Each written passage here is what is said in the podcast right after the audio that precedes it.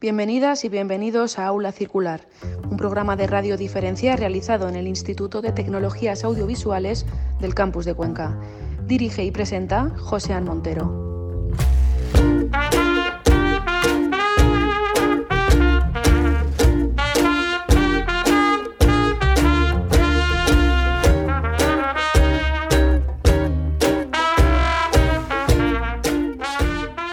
Bienvenidas al podcast El Aula Circular, un espacio dedicado a la cultura universitaria y a la comunidad educativa.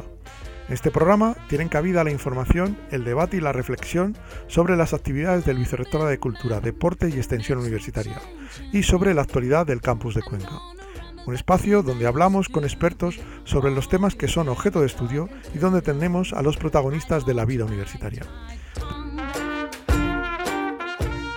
Para arrancar este nuevo curso académico, contaremos con la presencia de Gregorio Carrasco, profesor titular de Historia Antigua de la Facultad de Letras de la Universidad Castilla-La Mancha y autor del libro Economía Romana en Castilla-La Mancha. Y en la segunda parte hablaremos de vino y comunicación con Ángel Ortega Castañeda, director de la denominación de origen La Mancha, Miguel Ángel González Villas, catedrático de la Facultad de Ciencias y Tecnologías Químicas, y José María Herranz de la Casa, profesor titular de la Facultad de Comunicación, principales artífices del curso de verano sobre vino y comunicación que se celebrará los días 23 y 24 de septiembre.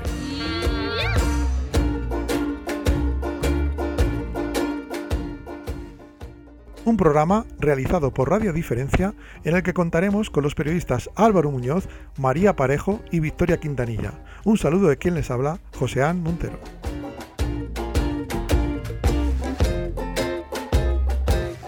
Y con la música de DC Lab les damos la bienvenida a este nuevo programa y llaman 5 del aula circular.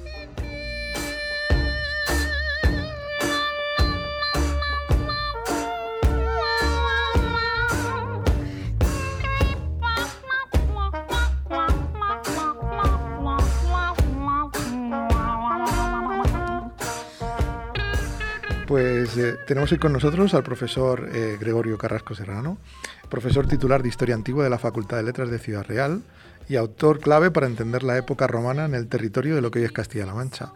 Buenos días y muchas gracias por atendernos esta mañana. Hola, buenos días. Para mí un placer poder atender su llamada, por supuesto.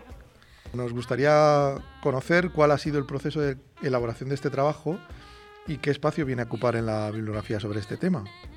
Sí, bueno, eh, la obra en realidad es fruto de un coloquio que sobre economía romana en Castilla-La Mancha se organizó en la Facultad de Letras en septiembre del 2017 y eh, que tuve la satisfacción de eh, dirigir. Un coloquio que contó además con un público ciertamente extenso, a pesar de que la temática era de alta especialización. Por tanto, en definitiva, el libro recoge o vino a recoger las actas de este eh, eh, coloquio que tuvo eh, por objetivo hacer o realizar un estado de la cuestión sobre aspectos absolutamente determinantes de la economía romana en el ámbito territorial de Castilla-La Mancha a la luz de las últimas pues, investigaciones. Por otra parte, la obra ciertamente pues viene a cubrir un vacío en la investigación, por cuanto hasta el presente no existía una monografía que se dedicara de forma exclusiva a abordar esta temática tan eh, determinante o tan importante para comprender mejor el pasado histórico de nuestra comunidad. Eh, este coloquio y el libro, ¿vale? creo recordar que, está eh, dedicado a al profesor doctor José María Blázquez Martínez. Así es. Eh, me gustaría que al público que nos escucha y que no conoce esta figura relevante de la, de la historia antigua, del estudio de la historia antigua española, nos lo ponga un poco... Sí. ¿Vale? creo que es una, un, personaje, una persona que merece la pena. Sí, sí, sí, recordar y por lo menos reseñar. Eh, efectivamente, la obra entera, en su totalidad, está dedicada a una de las figuras puntales de la historiografía española eh, de la historia antigua. El doctor José María Blázquez, del que yo me considero discípulo eh, directo, de hecho mi tesis doctoral la hice con él, me dirigió mi propia tesis doctoral, ha sido, sin duda alguna, una de las figuras más destacables repito, dentro del mundo de la historia antigua en nuestro país y además con mayor proyección internacional. Quizá no haya habido una figura eh, dedicada al estudio de la historia antigua con mayor, eh, mayor eh, proyección fuera de nuestras fronteras. Tanto en Europa como incluso en el norte de África, incluso en, algunos países como por ejemplo Turquía, el profesor Blázquez era realmente pues muy estimado por todas sus investigaciones. Eh, además, José María Blázquez, que fue catedrático en la Complutense y que lo fue también en la Universidad de Salamanca, eh, tuvo una muy fructífera producción científica que abarcó numerosos aspectos, ciertamente, de la historia antigua. Eh, tanto aspectos de carácter económico, tanto aspectos de carácter cultural o religioso, eh, tanto aspectos de romanización, en los que fue eh, ciertamente una de las figuras más destacables eh, de la investigación. por tanto, mm, ciertamente era de justicia poderle dedicar, y para mí ha sido un honor, toda la obra a eh, esta figura tan señera de la historia antigua eh, de España, que nos dejó hace relativamente poco tiempo, y que tuvo además una de sus líneas de investigación prioritarias la economía antigua de España. Por tanto, encaja perfectamente en lo que es el contenido de este volumen. O sea, que era el libro ideal para dedicarle. Porque además vemos que hay figuras de primer nivel eh, en, que forman parte, que escriben capítulos de este libro, ¿no? Sí, sí. Eh, ¿Podemos destacar alguno de estos capítulos del libro? Mm, Supongo que todos son destacables. Podemos citar. Sí, todos los, eh, todos los, los apartados que integran esta obra eh, pues son eh, ciertamente de interés y algunos elaborados por primeras especialistas en las temáticas que abordan. De hecho, el coloquio eh, se eh, confeccionó de esa manera, es decir, invitando a eh, especialistas en las temáticas que se abordasen. Por ejemplo, un apartado de enorme interés es el que realiza el doctor Julio Mangas, catedrático también de Historia Antigua en la Complutense y antiguamente en la Universidad de Oviedo, otra también de las figuras punteras de la historiografía española en historia eh, antigua, que realiza un apartado sobre los intercambios económicos y relaciones entre la meseta eh, sur y la meseta eh, superior. Es decir, a qué se debieron esos intercambios. En ocasiones se abordan los desplazamientos de personas que obedecen, sin embargo, a motivos económicos, por ejemplo, la atracción de los focos mineros que suponía el traslado de individuos de un ámbito a otro, u otros motivos de carácter económico. Bueno, ese apartado ciertamente de las relaciones entre ambas mesetras, entre lo que era antiguamente Castilla la Nueva y Castilla la Vieja, pues eh, sin duda alguna está elaborado eh, por un eh, gran especialista en la temática y es uno de las aportaciones ciertamente de mayor interés. Pero también no puedo olvidar el apartado que realiza José Miguel Noguera Celdrán, catedrático de Arqueología de la Universidad de Murcia, sobre talleres y artesanos de escultura romana en la meseta sur, en donde se hace una excelente síntesis sobre los principales talleres y artesanos escultóricos en, nuestra comunidad de Castilla-La Mancha, abordando sobre todo el taller de Segóbriga, tan importante, eh, que llegó a influir en otros, eh, en otros talleres eh, de carácter mm, local. Otro apartado también de enorme interés es el de las producciones musivas en la meseta meridional, en relación a aspectos económicos. La iconografía de muchos de los mosaicos, de esas grandes vilas tan importantes de nuestra comunidad de Castilla-La Mancha, reflejan eh, pues eh, aspectos de carácter económico. Por ejemplo se reflejan eh, pues escenas de cetrería escenas de caza escenas en relación por ejemplo a actividades agrarias escenas de pesca. Es decir toda esa rica iconografía en esos grandes mosaicos de las vilas tan características de nuestra región son abordadas por también una eh, primera autoridad al respecto, como es la profesora del CSIC, del Consejo Superior de Investigaciones Científicas, la doctora López Monteagudo, que tiene tras sí una larga trayectoria especializada exclusivamente en eh, mosaicos. ¿Y qué importancia tenía el territorio que ahora conforma Castilla-La Mancha en la época romana? ¿Cuál era su importancia dentro de...? Porque conocemos que hay grandes yacimientos, con grandes complejos urbanos, con grandes villas, ciertamente algunos muy ricos, eh, ¿Qué importancia tenía eh, este territorio dentro de la organización o dentro del mundo romano?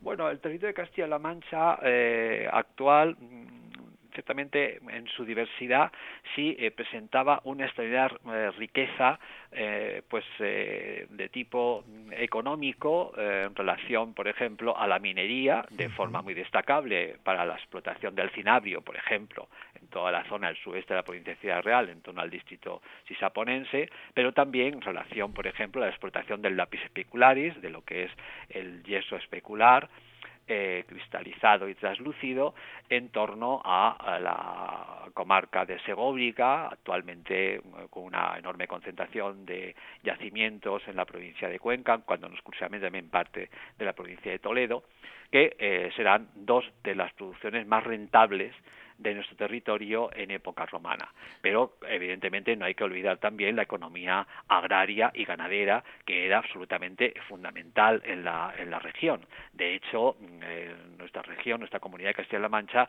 eh, presenta una eh, extensísima red de vilaes o centros de explotación agropecuaria de enorme importancia en las distintas unidades provinciales.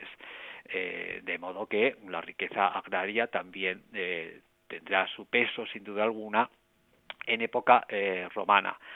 Al ser un territorio que bascula entre las zonas más del interior y las zonas meridionales, también fue zona de paso, de tránsito, de tal manera que desde el punto de vista de las comunicaciones, desde el punto de vista viario, tendrá también una enorme eh, importancia. Eh, por tanto, por ejemplo, las provincias, los territorios de Ciudad Real y Albacete, que son zona de paso obligado entre la Bética, entre el sur, el Levante y el interior. Eso facilitado mucho la entrada de artículos, de productos y las actividades comerciales y también la propia circulación de numerario, la circulación eh, de moneda. De modo que el territorio de Castilla-La Mancha es un territorio de enorme riqueza agrícola en época romana, pero no exclusivamente. Habrá también otros sectores eh, que tengan también peso y eh, los que se ha intentado eh, también resaltar en esta obra que nos ocupa, en esta obra que, de la que hablamos. Porque si es bien conocido el uso del lápiz especular y, ya ha habido muchas monografías, incluso recuerdo hace poco una exposición propia en el Museo Arqueológico Nacional. ¿Cuál era el uso que daban los, los romanos al, cinabrio? Bueno, pues perfecto. El uso del cinabrio, que es una buena pregunta y que a veces... ¿Y por qué era eh, tan importante? Bueno, ¿del cinabrio o del lápiz especularis? ¿De qué hablamos? Del cinabrio, del cinabrio. Del cinabrio. Que es un elemento como más desconocido. Sí. Bueno, el cinabrio, la producción de cinabrio era una de las producciones más rentables de Castilla-La Mancha en época romana, eh, sin duda alguna. Eh, y desde luego mm, el cinabrio que se producía en, la, en el distrito sisaponense, sobre todo, que constituye un distrito amplio con toda una serie de yacimientos, enclaves y poblados, tenía por objetivo la exportación precisamente a la península itálica, de modo que la mayor parte del cinabrio obtenido, el cinabrio eh, era controlado por el Estado, los el distrito era propiedad estatal, aun cuando eh, eh, estaría eh, explotado a través de unas sociedades arrendatarias, pero con el objetivo de su exportación a Roma.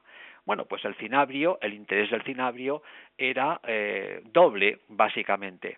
Por un lado, como elemento de pigmentación, se utilizaba, una vez tratado, eh, como elemento para eh, pigmentar eh, pues interiores de casas a través del famoso vermellón y también incluso esculturas de modo que era un elemento clave en lo que es la pigmentación, pero también además servía para obtención de metales preciosos a través de la amalgama, de la amalgamación, en los que los metalurgistas romanos eran tremendamente especialistas. De hecho, sabemos que la ruta de exportación del cinabrio que se, que se obtenía en el distrito japonense se hacía llegar a Córdoba para después su traslado y su exportación a la península itálica, pero en mucho o en parte de ese cinabrio también era utilizado en eh, las zonas montañosas cordobesas para la obtención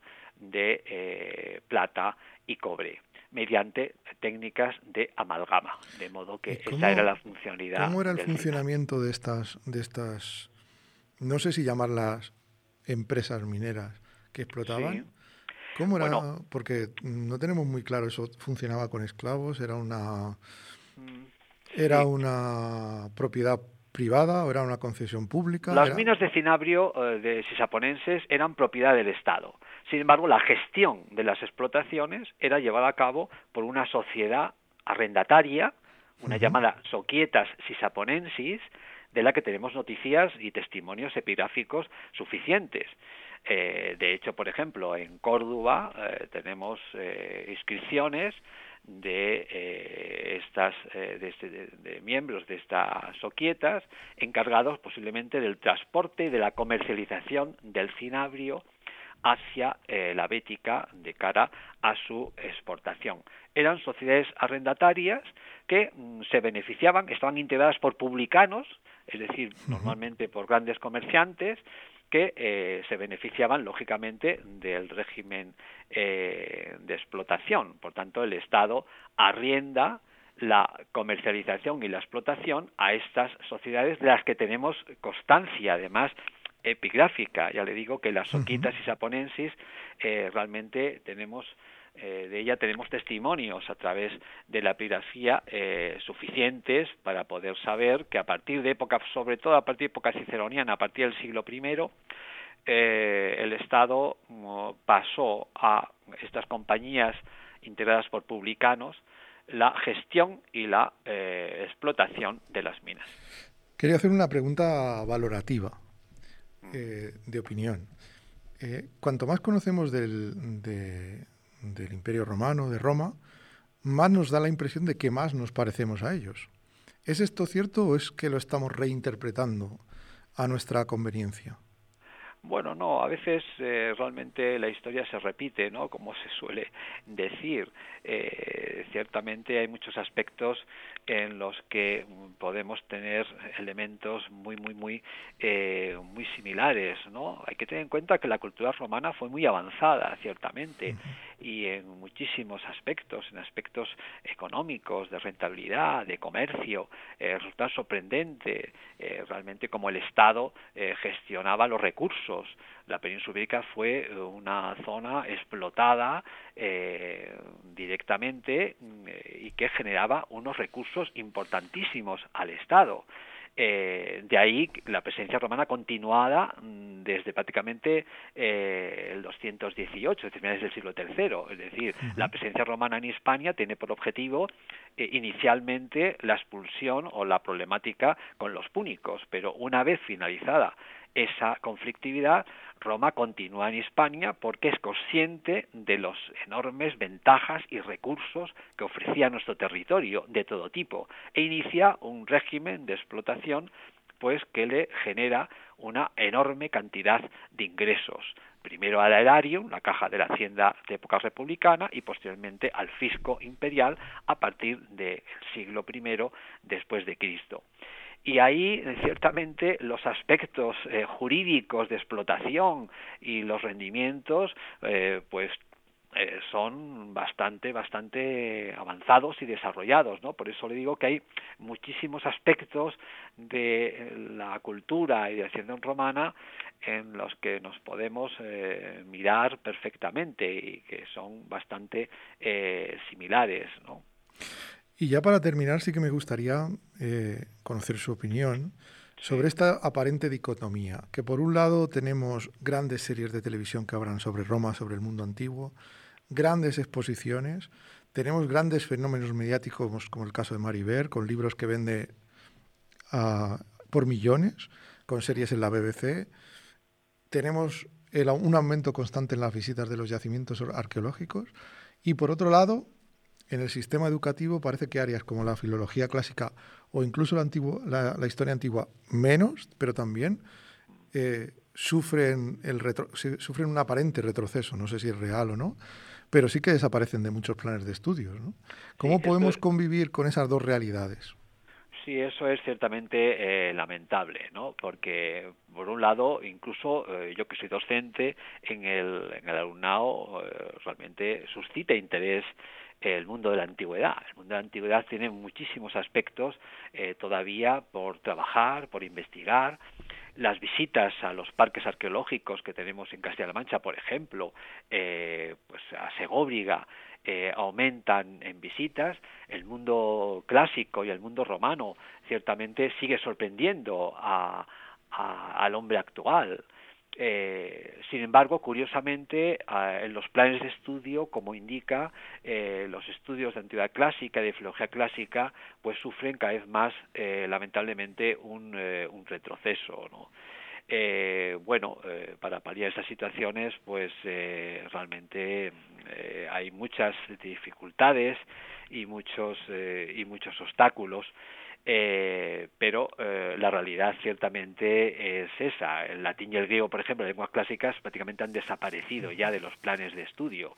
El griego en la universidad eh, es eh, prácticamente pues muy muy muy muy simbólico. Eh, es una lástima porque hay otros países en nuestro entorno que cuidan más el mundo el mundo clásico y el mundo de la de la antigüedad que repito entre el alumnado eh, sigue eh, suscitando bastante interés.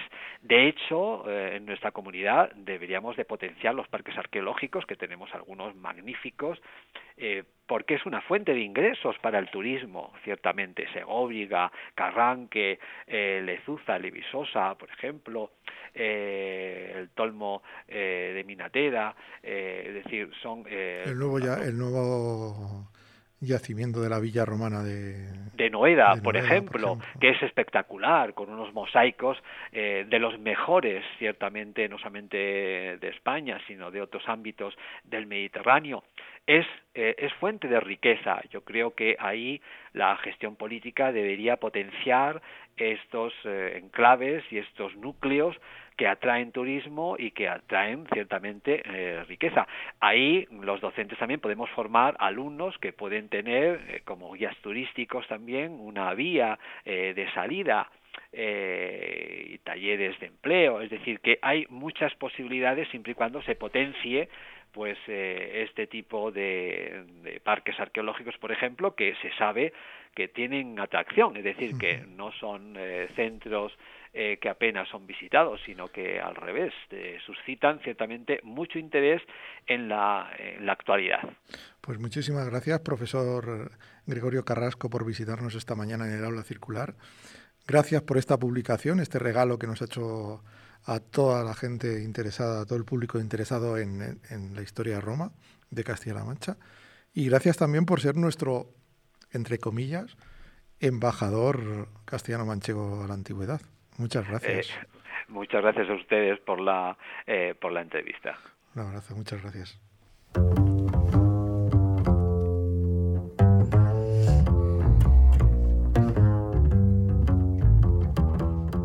Estás escuchando Aula Circular si quieres ponerte en contacto con nosotras, proponernos ideas, contarnos tus historias o compartir tus pensamientos, ponte en contacto a través de arroba aula circular en Twitter o desde la página web lacircular.es.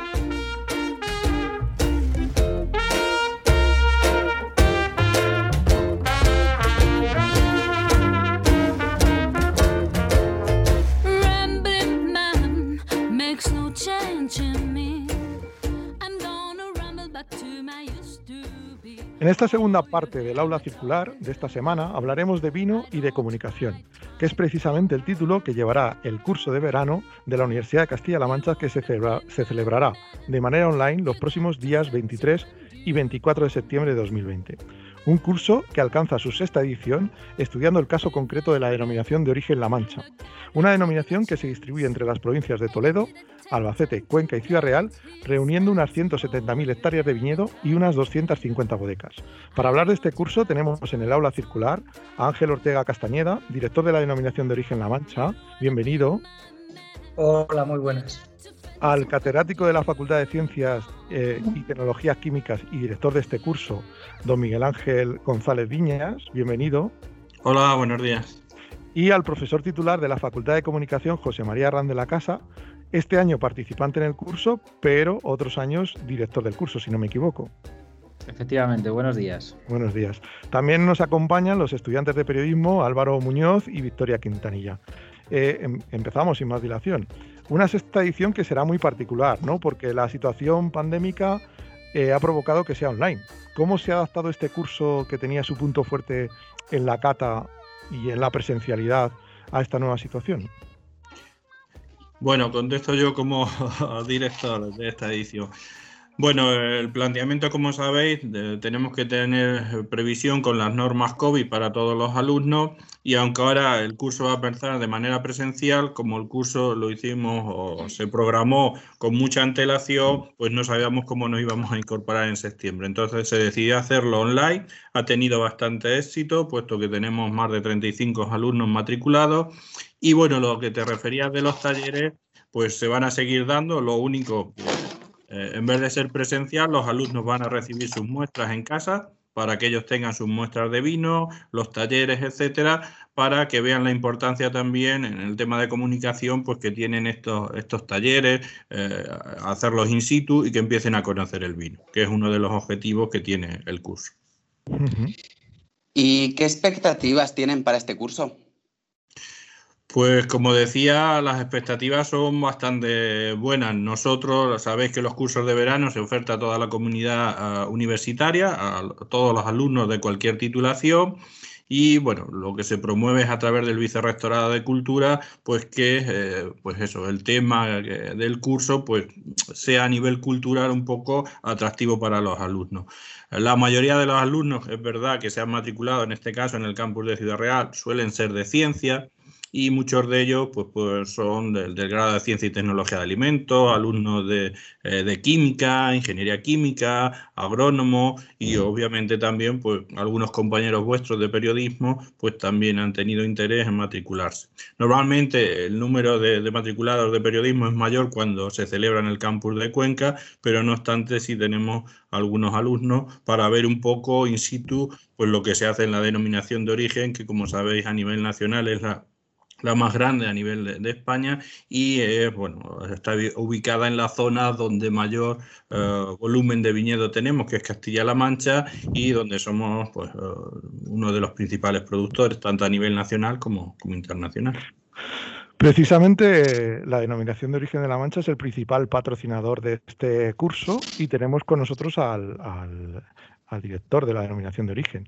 No me resisto teniéndole aquí a preguntarle cuál es la situación del mercado del vino en la actualidad, cómo ha afectado, porque supongo que el consumo del vino ha sido, que es un consumo muy social y muy, de, muy asociado a la gastronomía. ¿Se ha visto afectado el consumo? ¿Ha variado? ¿Cómo lo han percibido dentro del sector? Supongo que también el cierre de fronteras ha afectado, supongo que también las restricciones de Estados Unidos también han afectado. ¿Cómo está ahora mismo? ¿Cuál es la situación ahora mismo del, Hablo un poco en términos, en términos, generales por ubicarnos, más o menos a grosso modo, ¿eh? lo que digo no es exacto, pero para que se entienda fácil. España produce más de 40 millones de, de hectolitros al año. De esos España se bebe 10. De esos 10, yo escuché hace un mes y medio más o menos, creo que era un representante de los hosteleros españoles, de esos 10, él citó que en hostelería se han dejado de consumir 320 millones. De esos 10, que son mil millones de litros, 320 millones se habían dejado de consumir. Una caída del 32 en el consumo nacional. Pero es que además he dicho que producimos 40, lo que quiere decir que exportamos 30. Aunque ahí vayan los motos y los alcoholes, fijaos que eso normalmente, muchas de ese producto nos lo compran nuestros propios competidores para a su vez revenderlos. No digo con indicación de calidad, hay que tener aquí muy claros los conceptos. Sé que es un poco lioso, pero son vinos de mesa o alcoholes, vinos que pueden circular, pero que son tu competencia y, y tu competencia tampoco ha vendido, con lo cual no tiene una necesidad urgente de comprártelo. En nuestro caso, lo que más se ha resentido son las exportaciones. Nosotros tenemos una dependencia muy importante de las exportaciones, sobre todo asiáticas. En el primer trimestre se hundieron, desaparecieron. En el segundo y en el tercero han repuntado un poco y creemos que si el mercado asiático se estabiliza, creceremos en el cuarto y ya poco a poco iremos creciendo.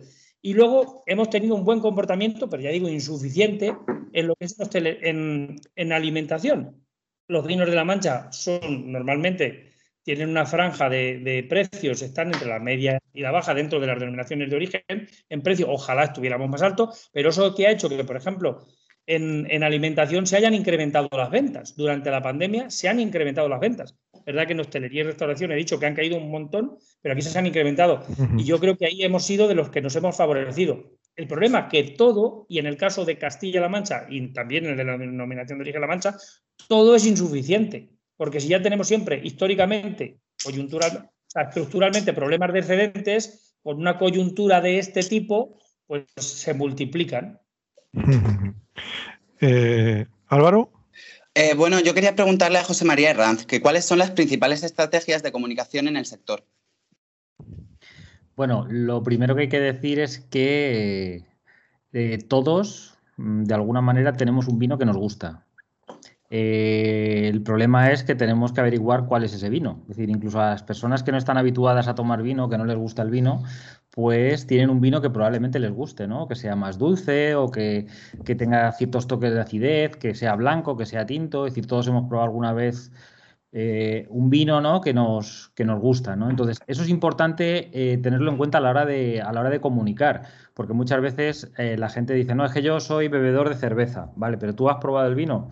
Eh, no, porque no me gusta, pero ¿tú has probado algún tipo de vino? No. Bueno, pues ese, ese, primer, eh, esa primera barrera es la que, hay que, la que hay que salvar, ¿no? Y un poco con el curso también intentamos esto, que los alumnos que nunca, nunca han accedido a, probar el vino, a saber o a conocer el mundo del vino, intenten de alguna manera eh, salvar esa, esa barrera, porque en cuanto salvas esa barrera y empiezas a conocer cómo funciona y en qué consiste ¿no? el, mundo del vino, desde, el proceso de producción que empieza en, en, la recogida de la uva y que ahora se hace, eh, por ejemplo, en algunas variedades por la noche para que no pierda eh, parte del, del, producto, la calidad del producto a la hora de, elaborar el vino, hasta luego lo que sería lo que sería la cata. Entonces, esto es muy importante a la hora de determinar cómo se hace la comunicación, cuáles son las estrategias que se pueden, que se pueden determinar. La DEO, por ejemplo, de La Mancha, eh, dentro de las estrategias que tiene, y esto lo, puede hablar mucho mejor Ángel, es eh, tener la experiencia del vino. Es decir, lo importante con el vino es probarlo, ¿no? Olerlo, mirarlo, ver el color eh, conocerlo. Entonces, todo eso se puede hacer presencialmente. En este curso tenemos el reto de hacerlo a través de, a través de Teams, ¿no? Pero todos vamos a tener esa copa de vino en la mano para que cuando nos vayan dirigiendo en la cata, eh, olamos, sintamos ese, ese, tipo de referencias. Entonces, eh, es muy importante toda esta, labor que se hace desde la DO con las experiencias. El año pasado tuvimos el curso aquí en, Cuenca, después hicimos también una, semana, unos días especiales ¿no? sobre la vendimia, que también tuvimos una cata. al final, la comunicación del vino tiene que ir muy enfocada a, todo este tipo de, experiencias con el vino. Eh, se está trabajando el tema de las redes sociales, eh, se está intentando llegar a, distintos públicos, ¿no?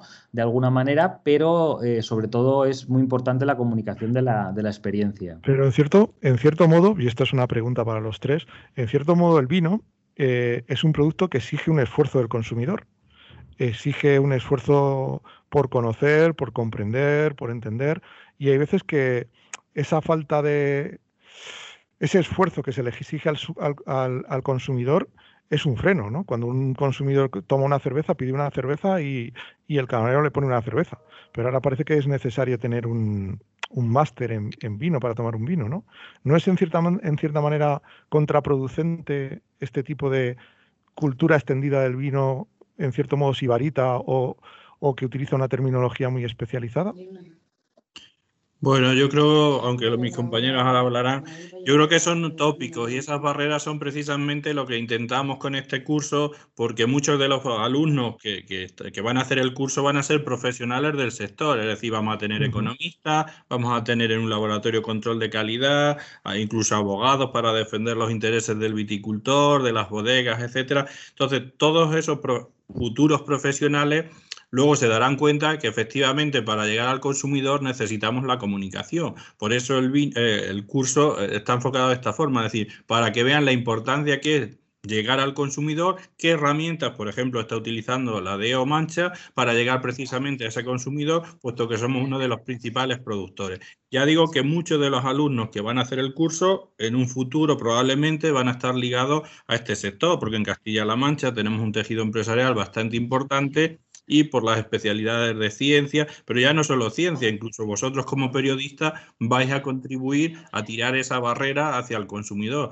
Cada vez más, pues por ejemplo, yo que sé, los catálogos de los supermercados ya te ofertan vinos de distintas características, te dicen distintas variedades, te dicen distintos precios. Entonces, lo que hay que quitar es ese tabú, sobre todo se está trabajando muchísimo y bueno, las bodegas me consta, denominaciones de origen, pues incluso llegar al sector juvenil al sector juvenil, que como tú bien decías, que está más acostumbrado a la cerveza, pues hacerle ver que el vino es otra bebida divertida, puede ser elitista ah, cuando te reúnes en familia, eventos, etcétera, pero que es muy asequible y puede ser pues eh, para cualquier celebración, siempre obviamente consumo moderado, como decimos siempre, pero intentar que vean pues, todas las posibilidades, toda la gama de productos que tienen disponibles y, bueno, sobre todo, pues en este sector, la DEO sí hace un gran trabajo a nivel de comunicación, redes sociales, televisión, entonces, pues por eso los tenemos de la mano. Incluso los talleres que nosotros hacemos también a nivel de control de calidad, cata de vino, pues que les sirva que cualquier consumidor está capacitado para detectar si un vino está bueno, está malo y luego cada uno tendrá su propia preferencia. Claro, es que es muy curioso porque hay dos, dos cuestiones que me surgen que me surgen así inmediatamente a la cabeza.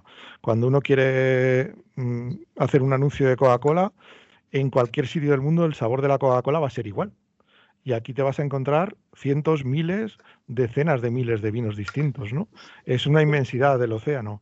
Y segundo, también la comunicación fundamentalmente se basa en la vista y el oído, pero estamos trabajando en un producto que se distingue sobre todo por el olfato y el gusto. ¿Cómo se ataca este tipo de comunicación? Yo, volviendo, si me permites, un poco a, la, pregunta anterior, sí quería decir que se da la paradoja, que paradójicamente es así.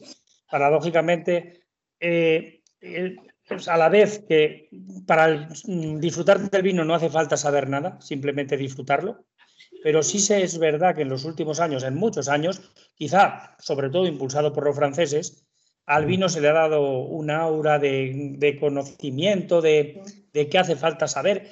Y paradójicamente sí que hay mucho, hay un público muy importante que quiere saber mucho y que demanda esos conocimientos. Pero es verdad que otro se aleja porque ante la duda de voy a quedar mal en esta mesa pidiendo y se van a reír de mí, pues me, retiro que una cerveza nadie me la discute. Es verdad que los americanos, por ejemplo, yo creo que, han trabajado muy bien esto en el cine, en las series. Allí no hay tanto, tanto envoltorio, simplemente disfrutar del vino, aperitivo, muy enfocado, por ejemplo, al público femenino. Y eso, y eso ha funcionado muy bien y, allí crece el consumo. Y es verdad también que la tendencia yo creo que ha cambiado, que ahora crece el consumo y que es verdad, primero hay que entrar disfrutándolo y luego ya si demandas más conocimiento lo podrás adquirir porque se da esa circunstancia. La paradoja dice que hay mucha gente que está en ese nicho de que quiere saber más, de que quiere saber cuál es su vino, de que quiere indagar y hay otra que simplemente quiere disfrutar, no quiere problemas, que también tiene su nicho. Porque desde el punto de vista de la ingeniería alimentaria, eh, es un producto muy complejo, ¿no? El vino, te puedo decir, tú decías antes, eh, aroma, sabor. Te diré que eh, en el aroma del vino contribuyen más de 800 compuestos. Nosotros identificamos más de 800 compuestos volátiles. Entonces, esos compuestos volátiles en distintos vinos, distintas variedades, distintas formas de elaborarlo, van a estar en distintas concentraciones. Tú cuando vas a probar el vino tienes que hacer una valoración global de todos esos compuestos. Entonces, con que seas capaz a nivel tecnológico, a nivel de, de terroir, de variar un único compuesto, pues te puede dar dentro de una misma variedad muchos vinos diferentes. Entonces, bueno, la denominación de origen, pues lo que vela es porque tener un poco homogeneidad, pero siempre abriendo el abanico, es decir, a partir de unas variedades autorizadas, poder dar lugar a, una gran gama de productos. Y, bueno, pues como decía también José Ángel antes, eh, José María, pues intentar ver qué producto le va mejor a cada consumidor. Y eso aquí, pues por ejemplo en Castilla-La Mancha, calidad-precio lo tenemos muy asequible. Cualquier persona por un módico precio puede tener una gran variedad y puede disfrutar muchísimo del vino, pues aprendiendo simplemente, ya digo, lo tienen muy fácil. Y una pregunta ya para finalizar que no me resisto a hacer. Eh, ¿Cuál es el secreto para no equivocarse al elegir el vino de una carta en un restaurante? Si hay secreto. Por mi parte, yo creo que no hay, no hay ningún secreto. Es verdad. A ver, el, vino asumes, es decir otra cosa sería mentir. En el vino se asume un riesgo, sobre todo si son vinos con mucho envejecimiento, porque tú no tienes constancia de cómo lo han conservado. Lo normal es que lo hayan conservado bien. O sea, primero es lo que ha dicho José María al principio. Elige qué perfil de vino te gusta. Si eres más de un perfil de vino de crianza, de vino joven y tal. Ya te digo yo que si, si optas por una gama de entre joven y crianza, porque esa es tu preferencia, pues el margen de error es menor. O un blanco del año, no de hace dos años, sino del propio año en el que estamos, pues el margen de error es menor porque el vino funciona. Sabemos que, que incluso los vinos que, que van a tener una vida más corta, pues aguantan ahí.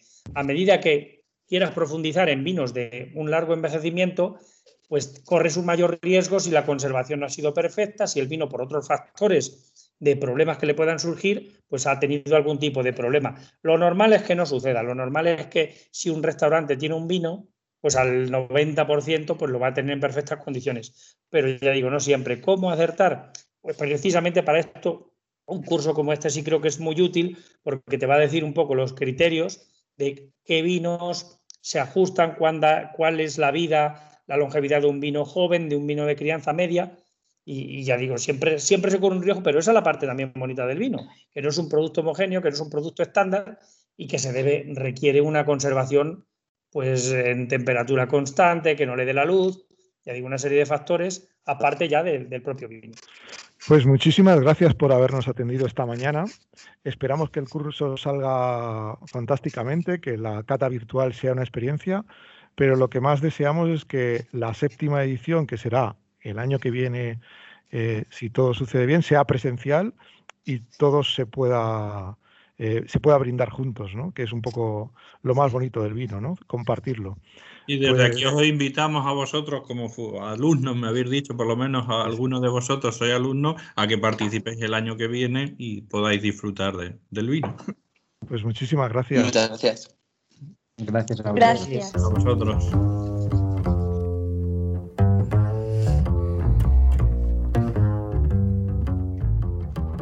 Gracias por ser diferentes. Muchas gracias por escuchar Aula Circular un programa de radio diferencia en colaboración con el Vicerrectorado de Cultura, Deporte y Extensión Universitaria de la Universidad de Castilla-La Mancha.